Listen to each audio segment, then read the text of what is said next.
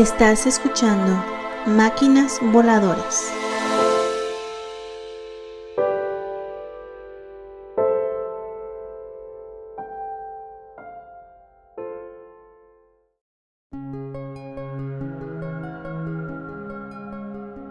Hola, ¿qué tal? Bienvenidos a Máquinas Voladoras.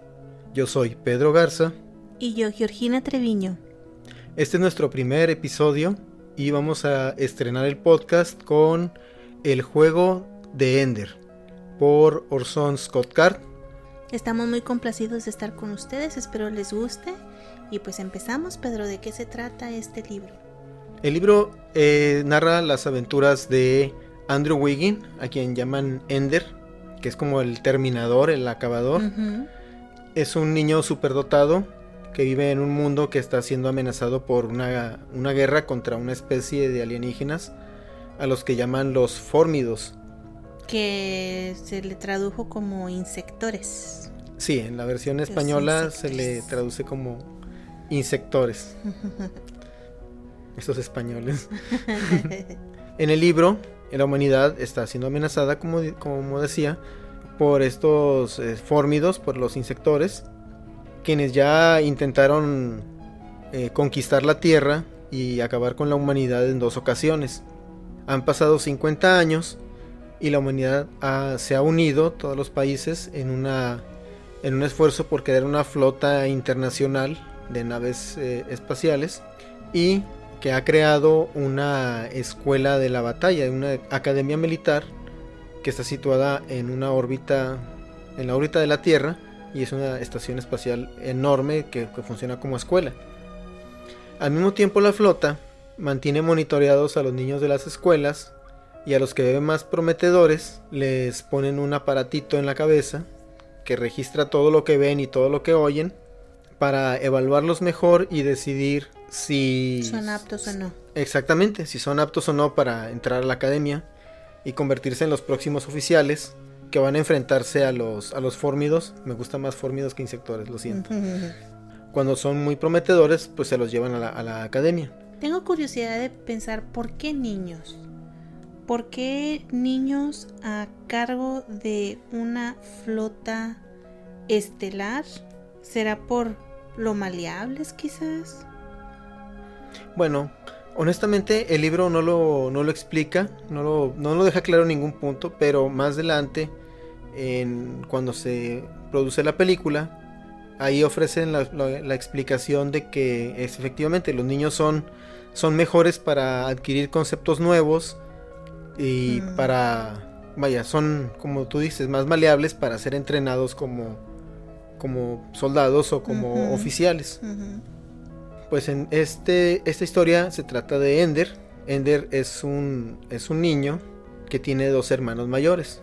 El problema es que en el mundo los países han acordado prohibir a las familias tener más de dos hijos, porque la humanidad pues está recuperando de las, de las guerras anteriores y además necesita los recursos para crear la flota, ¿verdad? Para construir las naves y todo, entonces no quieren que la humanidad se sature con, población que requiere esos mismos recursos. Pues sí. Así se debería pensar hoy en día. sí, ¿verdad? Pues claro. El caso es que a la familia de Ender le permitieron tercer le permitieron tener un tercer hijo porque los primeros los dos niños mayores resultaron muy inteligentes y muy prometedores para entrar a la academia. Desafortunadamente, el niño mayor, que se llama Peter, era muy manipulador muy, y muy violento. Mientras que la hermana siguiente, la del medio, Valentine, eh, tampoco era apta porque era muy dócil, eh, muy empática y muy maleable. Y, no tenía el don de mando que tienen, que deben tener los oficiales. Mm. Y que dijeron, ponga otro bollito en el horno, señora, a ver si ya se le cuece bien. Sí, a ver si este sale. La tercera es la vencida. Entonces le permiten nacer a Ender. El problema es que a los papás de Ender los ven mal. Los, los humillan, les, eh, les dan malos tratos. Porque piensan que son gente disconforme que tuvo su tercer hijo pues a la fuerza, ¿no? desobedeciendo a la ley. Entonces a Ender también en la escuela lo maltratan mucho por, por ser un tercer hijo por ser el niño raro que tiene una cajita en la cabeza y pues básicamente por ser más inteligente que los demás niños, que es el caso típico de, de un niño inteligente que le hacen bullying en la escuela. Sí. Por si fuera poco, Ender le recuerda a Peter su propio fracaso de entrar a la academia y siempre lo maltrata también. O sea, no nada más en la escuela, No, también nada tiene que soportar el pobre que en su casa lo estén hostigando. Sí, y de pilón los ni los papás ni la gente de la academia que lo está monitoreando jamás eh, salen... Interviene a favor. Ajá, jamás lo ayudan, jamás intervienen. Entonces todas las burlas y todo el maltrato recae en el pobre de Ender. Un día le dicen a, a Ender que le van a quitar el monitor. Eso lo hacen en la propia enfermería de la escuela, porque se supone que es un proceso rápido e indoloro. Pero cuando el doctor te dice que esto no va a doler, eh, ya sabes lo que pasa, ¿no? Claro. Total, que Ender soporta la- el procedimiento de que le extripan el, el monitor, pensando que por fin va a ser un niño normal, que ya no tiene que entrar a la academia, que ya no tiene que ser el, el geniecito de la, de la escuela, Y que a lo mejor su hermano también ya lo acepta. y que a lo mejor sí, exactamente. Pero no contaba con que los bullies, pues siempre van a ser bullies y siempre van a... Ya que te señalan, ya no, no puedes dejar de ser su víctima a menos de que te defiendas. Entonces, saliendo de la escuela, eh, el, el bully del- de la escuela lo está esperando, un niño mayor llamado Stilson. Él siempre le ha hecho, le ha hecho desde bromas muy pesadas hasta maltrato físico, pero esta vez, como ya no lo están monitoreando a Ender, eh, le dice, vamos, esta vez nadie te va, A defender. nadie te va a defender. Entonces Ender dice, si no, si, si no gano esta pelea, esto nunca va a acabar. Y entonces dice, tengo que ganar de una manera que jamás me vuelvan a retar, que jamás me vuelvan a molestar. Entonces toma por sorpresa a Stilson, le pone unos puntapiés que lo tiran al suelo y ya estando en el suelo, Ender lo sigue pateando. Hasta que el pobre huerco ya no deja, ya deja de moverse Wow. y Ender voltea con los otros niños que venían con el bully y les advierte, no, no traten de golpearme, porque les puede pasar lo que a él. Ya, ya vieron de lo que soy capaz. Y eso pues lo deja mal, ¿no? De- de- porque, ¿A quién? Porque Ender no es, no es violento. Ender que solo quiere que lo dejen en paz. Claro. Y le da mucho dolor tener que ser, eh, convertirse en una persona violenta. Sobre todo porque se compara a sí mismo con su hermano Peter. Pues sí, debe ser difícil. Yo recuerdo una vez que también me peleé en la primaria y del coraje que te da que te estén molestando, al momento de defenderte sientes que no es suficiente. Y tiras y tiras y tiras el golpe y no llenas. Y sí me pasó. Y al finalizar el evento, te quedas con aquella cosa de que, híjole, me está doliendo la mano. O sea, no solo le hice daño a ese niño, sino que a mí también me está doliendo lo que hice. Y te das cuenta de que sí eres capaz de mucho en un momento de ira. Imagínate si el niño consciente ya decía, no quiero ser así, pero tengo que, pues debe ser un conflicto muy grande y más para un niñito de seis años. Así es. Bueno, entonces Ender llega a su casa, donde lo están esperando sus papás, que ya tienen el reporte de lo que pasó, y le pues lo empiezan a regañar, ¿verdad? Porque pues mm, eh, se supone que es un niño inteligente que no tiene que recurrir a la violencia. Pero en ese momento tocan a la puerta y es eh, un general de la flota, eh, el general Graf, Graf. Este general, mm, pues básicamente viene a decirle que, bueno, le pregunta primero que por qué lo, por qué fue tan brutal con, con el niño Stilson y Ender le explica sus motivos y entonces Graf le dice, ok, pasaste, vas a ir a la academia. O sea, e- e- ese evento que no fue planeado realmente le sirvió a él para ser aceptado en la academia. Así es. Vieron que fue frío, Sí. que no, no Sí, le sí. importó, no se detuvo. Le dijeron eso de que la prueba era quitarte el monitor y ver qué pasaba. Y luego, Y luego, pues Ender al principio no se quiere ir porque pues quiere mucho a su hermanita, que siempre lo defiende, este, pero al final de cuentas Graf lo convence de que es su deber, de que por eso existe, de que simplemente se le permitió nacer para poder que un día fuera a la academia y pues con eso se lo llevan, ¿verdad?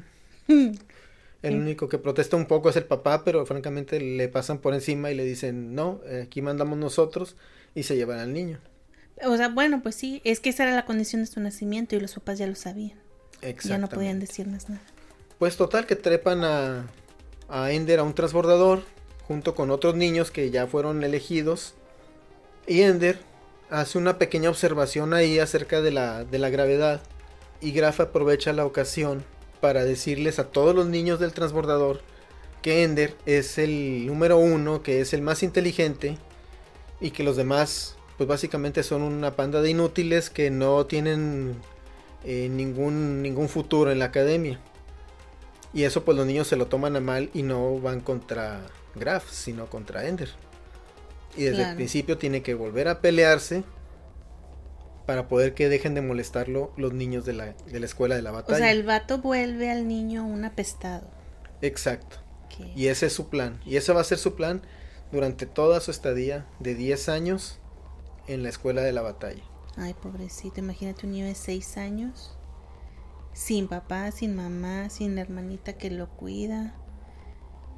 enfrentándose a un grupo de extraños este, que lo miran con desprecio. O a lo mejor no nada más lo miran, ¿verdad? sí le hacen cosas. Eh, sí, pues sí. Ya sabes que los niños no, no paran, no paran en decir, en decirle de cosas a la gente. Y menos al niño que, que, consideran el blanco de sus, de sus corajes, ¿no?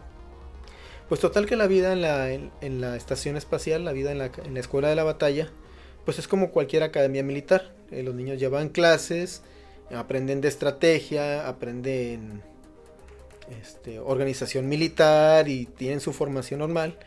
Pero también hay, una, hay un simulador de batalla, que es un espacio grande sin gravedad, donde los niños se organizan en, escuadrones y, y pelean con, con pistolas láser que no les hacen daño, pero los inmovilizan.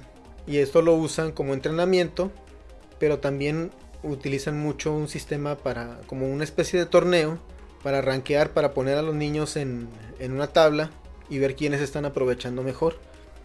Entonces todos los niños de la academia, de la escuela de la batalla, están obsesionados con ser el primer lugar. Y como todos los niños ahí son niños, son niños genios, son niños prodigio, y, y están llevando una formación militar son capaces de muchas, de, muchas estrategias y muchas crueldades, pero Ender poco a poco se va, se va destacando como el mejor, como el mejor estratega y como el mejor peleador de la, de la escuela de la batalla. Cosa que le va ganando unos, unos pocos amigos, pero también muchos enemigos. Y el personal de la batalla, el personal, perdón, de la academia, eh, constantemente lo está separando de los pocos amigos que va haciendo. Lo cambia de escuadrón, lo, pasan lo pasan de año, lo, gradúan de los de los novatos y siempre los ponen con gente más difícil. ¿Esto con qué propósito? Bueno, ahí el propósito de, la academia y de, y de Graf es que lo tiene... Bueno, Ender es percibido como la salvación de la humanidad. Tienen que convertirlo en una máquina de combate y tienen que convertirlo en un héroe. Pero ¿de qué manera ayuda el hecho de que lo estén rotando todo el tiempo y que no haga permanencia o lazos con otras personas? Que sea capaz de, de resolver problemas por sí solo y no pedir ayuda. Oh, ok. Está raro, porque honestamente yo creo que sería mejor una persona que sea capaz de hacer uso de, las capacidades de otros. Eso sería un mejor, un mejor comandante. Pero en este caso, eh, creo que están preparando a Ender para, para no tener sentimientos. Creo que es lo, principal. Pues sí, que no pase como con Valentine, supongo. Exacto. ¿Verdad? Pues pobrecillo. Qué difícil situación. Sí, Ender sufre mucho durante todo su estadía. hay entretenimiento y juegos, aparte de todo el aparte de todos los entrenamientos y de la y del combate, hay juegos en la estación. Y uno de ellos es un juego interactivo que en realidad es una herramienta para evaluar el desempeño psicológico de los niños. Le llaman el juego del gigante. Y es un juego en el que Ender tiene que tomar decisiones también y que le presentan muchas muchas situaciones bien imposibles y Ender también termina resolviéndolas de la manera más más extraña, o sea, él el niño piensa mm, fuera de la caja. Siempre siempre opta por una solución, aun cuando parece que no hay ninguna, él encuentra una maña, encuentra un, un detalle y logra avanzar en el juego. Pero eso al mismo tiempo lo va, lo va enfrentando a sus propios sentimientos, porque el juego analiza al jugador y le presenta los desafíos en base a lo que... A sus traumas. A sus propios traumas. Ah. Entonces eso lo va enfrentando al hecho de que él tiene que ser tiene que ser violento, tiene que ser frío. Básicamente tiene que ser como su hermano, pero sin llegar a ser exactamente como su hermano. ¿Y qué papel juegan Peter y Valentine en la historia? ¿O ya es un hecho aislado esos personajes en la historia? Hay una trama, hay una trama secundaria en el libro. Es eh, mientras Ender está en la academia, em, Peter y Valentine, que son, a pesar de ser niños pequeños, tienen como 8 o 9, algo así, se dan cuenta que la situación del mundo es muy frágil, el, equilibrio que tiene el mundo en ese momento es muy frágil y los países solamente están unidos eh, por la amenaza de los alienígenas. Entonces en cuanto se termine esa amenaza, eh, en cuanto acabe la guerra, eh, se dan cuenta que los países van a volver a pelear. El libro fue escrito en 1985. Sí. Entonces, en ese tiempo todavía existía el, eh, la Guerra Fría y, el mundo estaba dividido en un bloque comunista y en, un, grupo de países capitalistas. Sí. Entonces, en, el libro, los comunistas todavía tienen cierto poder y estaban buscando eh, hacerse poderosos en secreto para iniciar una nueva guerra en cuanto se acabe la guerra con, con los fórmidos. Ok. Entonces, eh, Peter y Valentine sienten que tienen que denunciar y detener estos esfuerzos para mantener la paz mundial. Pero como son niños, no, lo, no, no, tienen credibilidad y no, no, les van a hacer caso. Entonces deciden crear personas artificiales, que, inventarse unos personajes. Unos bots. Unos, bueno, no bots, porque un bot es algo automático. Sí. Pero sí unos avatares, por así decirlo, y usarlos en la red para discutir temas, para escribir artículos que vayan influyendo en el, en el acontecer del, del mundo. Imagínate. Es lo que sucede hoy en día. Así es. 35 años. Hace 35 años no había, no había una internet, no había redes sociales. Pero ya lo hablaban en este libro. Pero el autor, Card, ya estaba previendo que las comunicaciones instantáneas y las redes sociales existirían y permitirían a la gente tener una voz que en el momento de que se escribió el libro no la tenían.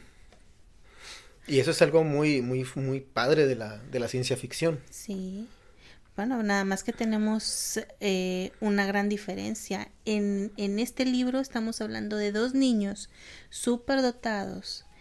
Eh, inteligentes y capaces de poder eh, externar opiniones y manipular al mundo eh, con argumentos. Hoy en día, puros memes. Cualquier pendejo habla. todo el mundo tiene la razón, todo el mundo tiene la verdad absoluta. Y pues, también es algo peligroso. Sí, tiene que tiene que surgir alguien que realmente tenga la voz de la razón para, para que nos lleve a buen término, porque estamos un poco perdidos todos, creo yo. Sí, la verdad. Pues qué interesante, oye. Este, y e, esa situación de Peter y Valentine afecta en algún momento a Ender? no, realmente no. Es Orson eh, Scott Card escribió el libro pensando en la secuela. Ah, ok. Él ya tenía pensado seguir escribiendo acerca de las vidas de Ender, de Valentine y de Peter. Pero en el primer libro son dos historias completamente paralelas mm, que no se llegan a tocar más que al mismísimo final del libro, que obviamente pues no les vamos a revelar. Claro, claro. Pues está muy interesante, vaya, estamos eh, viendo eh, cómo un niño pequeño de seis años es expuesto a maltrato psicológico para endurecerse y ser capaz de tomar decisiones difíciles que determinarán si lograrán vencer al enemigo. y pues la verdad que si, si uno se pone en los zapatos del personaje y piensas tú, es un niño pequeño, no importa si es súper dotado, si es súper inteligente, pero incluso los adultos al vernos sometidos en tanto estrés, nos quebramos, nos rompemos. Y esto mm, creo que es parte fundamental y emocionante del libro, ¿no? Ver cómo este niño eh, va lidiando con estas cosas. Y no solo él, porque hay muchos otros personajes en la historia que pasan exactamente por la misma presión. Así es. Em, el libro sigue muy de cerca a Ender y no lo deja en ningún momento. Eh, pero entre cada, entre cada episodio hay un, hay, un, hay un pequeño texto, una especie de prólogo para cada episodio, en el que se ve, se, leen diálogos que tiene el general Graf con otros eh, miembros de, de la flota estelar o de o sus, o sus propios, bueno, personal de la flota. Y ahí se va dando cuenta de que Graf no está nada contento con lo que tiene que hacer, pero tiene su sentido del deber, que consiste en que tiene que, tiene que destruir a Ender para volver a reconstruirlo como un soldado. La típica frase, el fin justifica los medios. Exactamente. Pero eso también le pesa, eso no significa que, que, él lo pueda hacer fríamente sin ninguna consecuencia para, para sí mismo. Perdón. Bueno, eh, a mí, en lo personal, disfruté mucho del libro. Todo el tiempo estuve emocionada con esta historia. Eh, hay cosas que obviamente dije, esto no me lo trago, pero es parte de crear eh, los sucesos, ¿no? Si no, no, llegan, no llegamos al final. Pero no deja de atraparte. Todo el tiempo estás interesado en él es emocionante porque en todo momento hay crisis, en todo momento hay tensión, eh, hay también pues intriga. Eh, y lo que no me gusta de esta historia es que la hayan llevado a la pantalla grande. ¿Verdad? Bueno. No, no, mm. es que no se pudo reflejar en la película todos los sentimientos por los que pasó Ender.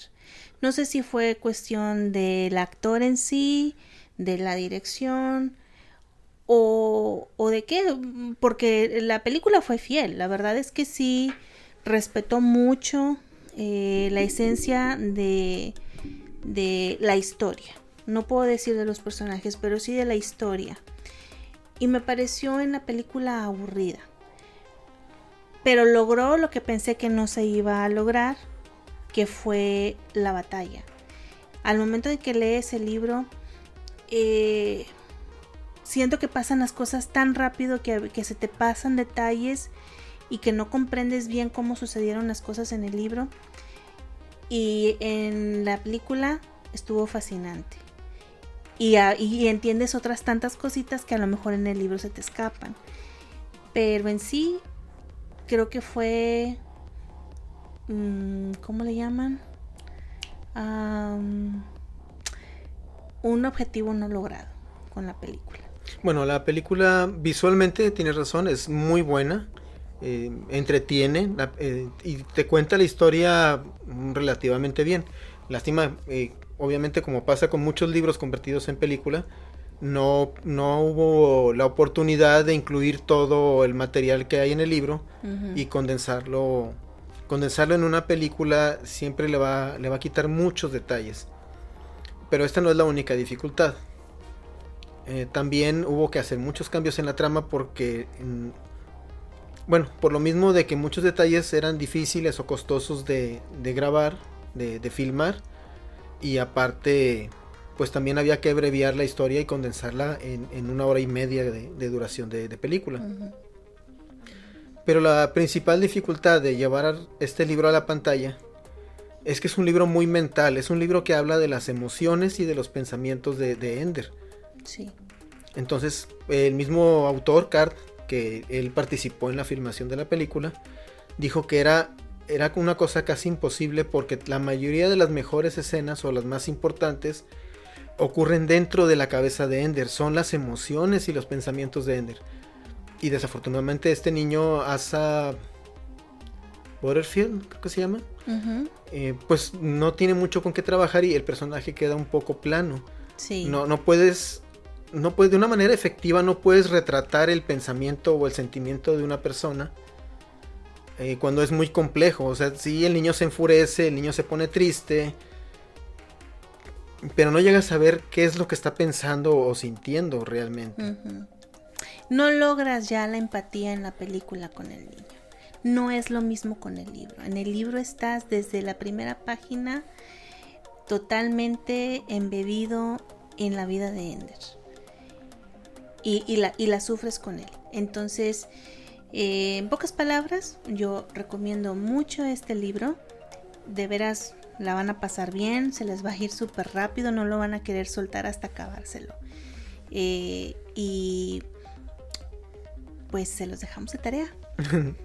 Sí, así es, porque, eh, bueno, los que ya vieron el, los que primero leyeron el libro y ven la película, yo siento que la película no les aporta mucho, más que el aspecto visual.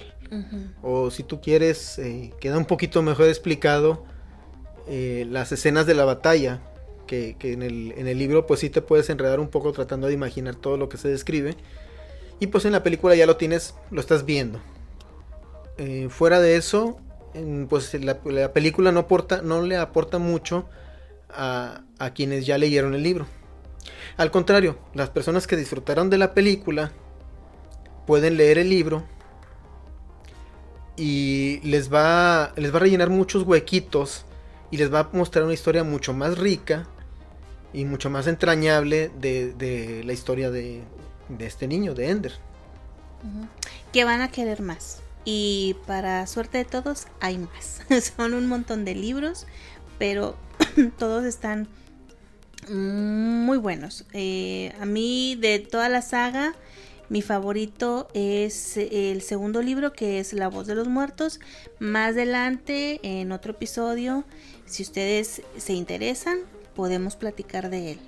Así es, si tienen, si lo están viendo en una plataforma con comentarios como en Facebook o, en el sitio, pueden dejar su comentario y, pedir eh, que sigamos analizando la saga de Ender, que son cinco libros que se escribieron de la historia de Ender, más otros cinco libros que siguen una historia paralela, pero todo desde el punto de vista de otro de los personajes del libro. Muy bien. Bueno, pues ha sido todo un placer eh, estar con ustedes y compartirles nuestra experiencia leyendo sobre el juego de Ender. esperamos les haya gustado y pues los esperamos la siguiente semana con otro episodio más. Así es, recuerden que vamos a estar dejando un episodio nuevo cada jueves a las 10 de la noche, hora de, hora de México. Y pues... Cualquier sugerencia o comentario, por favor, háganla saber a través de nuestra página www.maquinasvoladoraspodcast.com. Pues fue un placer. Gracias por estar con nosotros. Nos vemos la siguiente semana. Hasta pronto.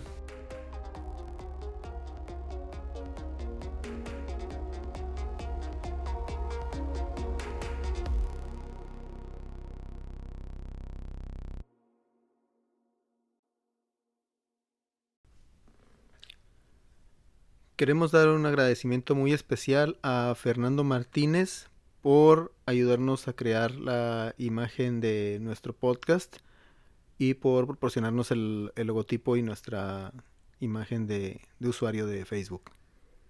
También un agradecimiento especial a Sully Beauty Salon. Siempre es un placer acudir a su servicio. Ella, Sully es la encargada de este salón y hace excelentes trabajos. Y un saludo muy especial a Julia Loredo Torres. Muchas gracias por escucharnos. Si te interesa adquirir este libro, encontrarás un enlace en la descripción de este episodio. Envíanos tus comentarios o sugerencias a www.maquinasvoladoraspodcast.com o a nuestras redes sociales Facebook, Twitter e Instagram. Escúchanos en tu plataforma de podcast favorita. También puedes visitarnos en nuestro canal de YouTube.